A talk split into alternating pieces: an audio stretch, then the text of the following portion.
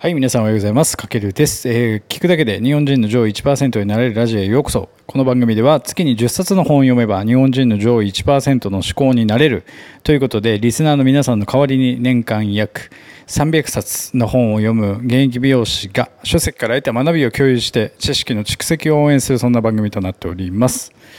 はい、皆さんおはようございます。今日は6月17日木曜日ということで、都内はまだね、梅雨入ってるんですけど、今日はまだ天気がそこそこいいのかな。はい。まあ天気ってやっぱね、モチベーションも上がりますよね。はい。というわけで今日もちょっと新しい本の紹介を今日もまたしていきたいと思います。今日からですね。えっと今日はですね、一冊直感と理論をつなぐ思考法、えっとビジョンドリブンという笹生国武さんって方が書いたダイヤモンド社から出てる一冊を今日からちょっと何回かに分けてお伝えしていこうかなと思ってます。でこのあのこの笹生さんというのは元 P&G にいた方で、まあ、ファブリーズとか有名ですよねレノアとかなどのヒット商品を手掛けて、まあ、その後多分ソニーに入社した後に起業して今戦略デザイナーとして活躍されている方の一冊で、えーとまあ、このサブタイトル「妄想を手なずけ圧倒的インパクトを生む」という本なんですけど要はこの本っていうのは一番のテーマは何かというと自分の中にあるこの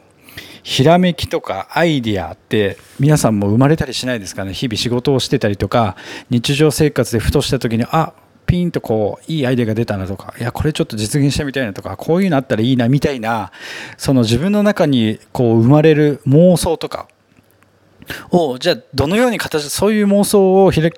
ひらめいた時にどのように形にしていくかっていうその形にするための具体的なステップが学べる一冊で僕こういう本をねすごく探してたんですよ。やっぱり自分も日々、えー、と美容師として仕事をしてるんですけどもその中でまあ、会社に頼らないで個人で稼ぐためにどんなビジネスをしたりとか自分は人生で何を成し遂げたいのかってずっと考えてるんですけどその中で例えば仕事してる時にふとあこういうなんかアイデアとかビジネスいいなって思った時にそれって妄想ですよね。でじゃあそれをどうやって形にしたらいいのかっていうのがすごく分からなかったんですけどもでこの本はですね本当にそこがどう形にしていいのかが明確になる一冊というか。でこの考え方をビジョンドリブンというんですよね。要はビジョン。自分の中にあるその叶えたい人生の使命とか成し遂げたいことなど。で日々その頭の中で考えている妄想をリアルにどうやって実現させるかっていう、まあ、今ってとてもそういうのって必要な時代だと思うのでそれをどうやって形にするかっていうのが分かる一冊。で今日は一番最初なんでテーマは他人モードから抜け出す妄想思考ということで妄想するってことがすごく僕たちって大事になってくるんですよね。うん、だからこの本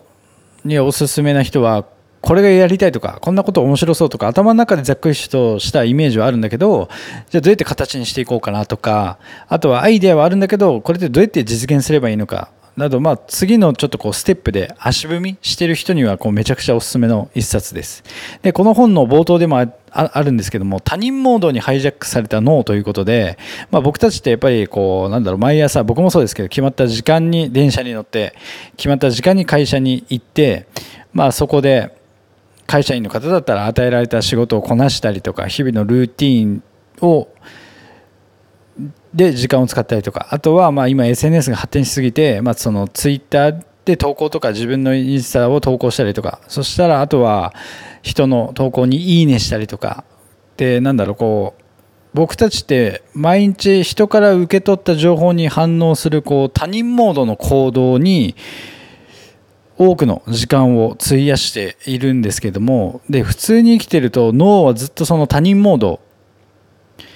でなんだろう自分がどう感じるかよりもどうすれば他人が満足するかばかり考えてしまうんですよね。もちろんビジネスをやる上でまあこの他の人サービス提供者じゃなくてサービスを受け取る側が何を求めているかどんな価値を提供すればいいのかっていうのを考えるのはとても必要なんですけどもそれ以外の部分でもやっぱりこう会社から与えられて誰かに何か言われたりとか誰かの SNS を見たりとかその他人モードで、えーと、誰が満足するかばかり考えてしまうだから逆に言うと日常の中でこう他人モードじゃなくて自分モードと呼べる時間っていうのはやっぱり今の時代ってネットも普及しすぎて、えーと、いろんな情報がありすぎて自分モードと呼べる時間がかなり少ないですよね。でそのスイッチを切ったまま要は自分モードのスイッチを切ったまま日々過ごしていると結局自分って何がしたいのかって思い出せなくなってくるんですよ。で要は人に何か意見を求められても自分がどう思うのかすらよくわからないので何かあなたはこれからどうしたいんですかとか今の仕事で何をしていきたいですかって問われた時になんかごもってしまうというか、えっと一言で即決で答えられないというか、まあ、そうなってしまうのはやっぱり常に他人モードで生きてきてしまって自分が何がしたいのか分からなくなっていると。つまりそういう人からは何かこう新しいことを発想したりとかなんか粘り強く考えたりするっていう力がやっぱりどうしても失われていってしまうんですよね。これは悲しいことに。うん。でこうやって他人モードに由来するなんだろう停滞感っていうのはやっぱネット時代のこの生活習慣病ですよねまさに。これを僕たちは気づかぬうちにこういう生活習慣病に陥っているということでじゃあどういう自分であるべきかどういう人組織であるべきかっていうところを考えた時にやっぱこれがやりたいっていう強い思いとかがあると強いと。要はこれってビジネスとか経営も一緒で要は美容室でいうと売り上げ上げなきゃいけない。じゃあ他社は何をしてるか。どんな戦略を取ればいいかみたいな感じで外部ばかりを見ているうちに自分たちの原点、まあ、なんだろうそもそものこの会社自分たちのお店って何がしたかったのかっていうのがどんどんどんどん失われていってしまうと。これはやっぱり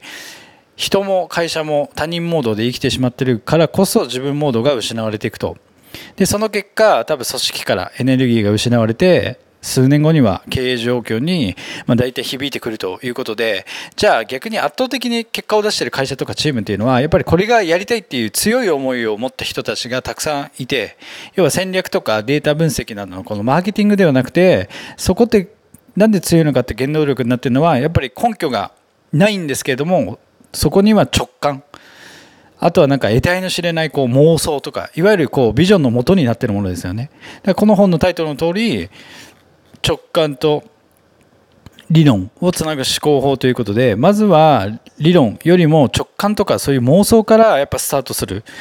組織とか人はやはり強いと。でそういうのってやっぱ時代感覚に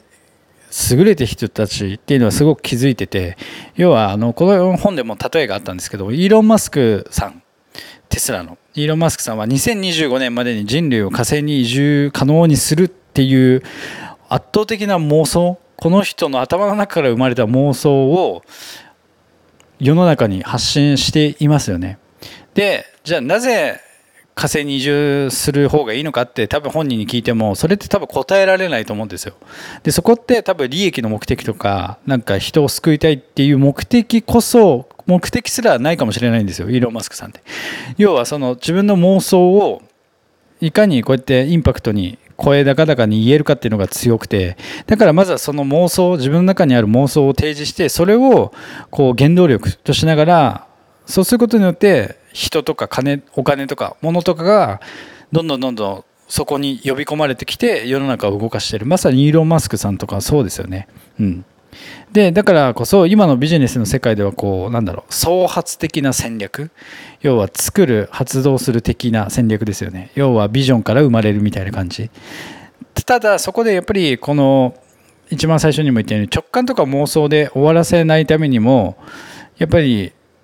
それをどうやって形にすべきかっていうのがすごくこのステップっていうのがすごく必要。でその本のそのためにこの本がめちゃくちゃ役に立つということで、うん、でやっぱり何か始める時に論理とか戦略から始めないで突き動かすのはやっぱり直感なんですよね。あとは自分が描く未来に対するその妄想。だから妄想力とか直感力をまず鍛えるってことは僕たちすごく大事。でもこれは他人モードでやっぱり生きていく今の中では絶対に生まれてこないので、まあ、そこをこうちょっと価値観思考を変えてというか新しい価値観をこの本から取り入れることによってああ自分が本当に描きたい未来って人生ってどんなんなんだろうなって直感とか妄想を大事にしてじゃあそれをどうやって形にしようかなっていうのがこの本を読むことによって具体的に学べる内容になってますので、まあ、要はこのビジョン自分の中にあるビジョンをまあ、駆動力駆動力っていうと、まあ、車が動くようなこう動力ですよね。形。駆動力にしながら同時にその直感とそのまあ論理も大事なんで直感と論理をつないでその妄想を戦略に落とし込むってことがやっぱり大事。この思考のモードをこの本ではビジョン思考。要はビジョンドリブンですよね。っていうのがやっぱり今の時代僕たちに必要なスキルとして、えっと、提案している。そのための一冊になってますので、まあ、ちょっと明日からはじゃあどのようにして具体的に自分の妄想とかビジョンとか直感を形にしていくかっていうのがこの本ではこの後、えー、と第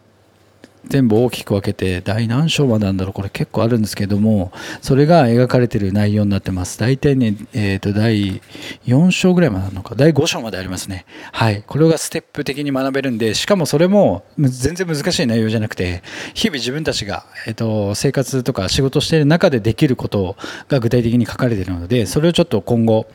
えー、と何回かに分けてお伝えしていければと思いますので、まあ、このやっぱりね今自分がやっぱ他人モードで生きちゃってるなっていう人ってめちゃくちゃ世の中多いと思うのでやっぱそうすると自分の時間とか自分が考える時間ってだんだん自分の中のこうアイデアとかひらめきってだんだんだんだん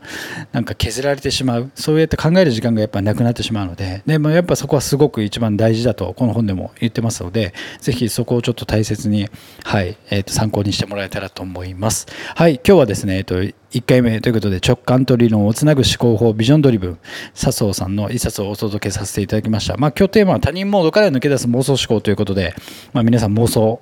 めちゃくちゃ妄想しましょう。恥ずかしいことではないと思いますので。はい。というわけで今回は以上になります。何か今回の内容で役立つ内容と感じてもらいましたら、ぜひフォロー、コメント、いいね、リアクションいただけると大変励みになりますので、ぜひよろしくお願いします。はい。というわけで今回は以上になります。かけるでした。ではでは。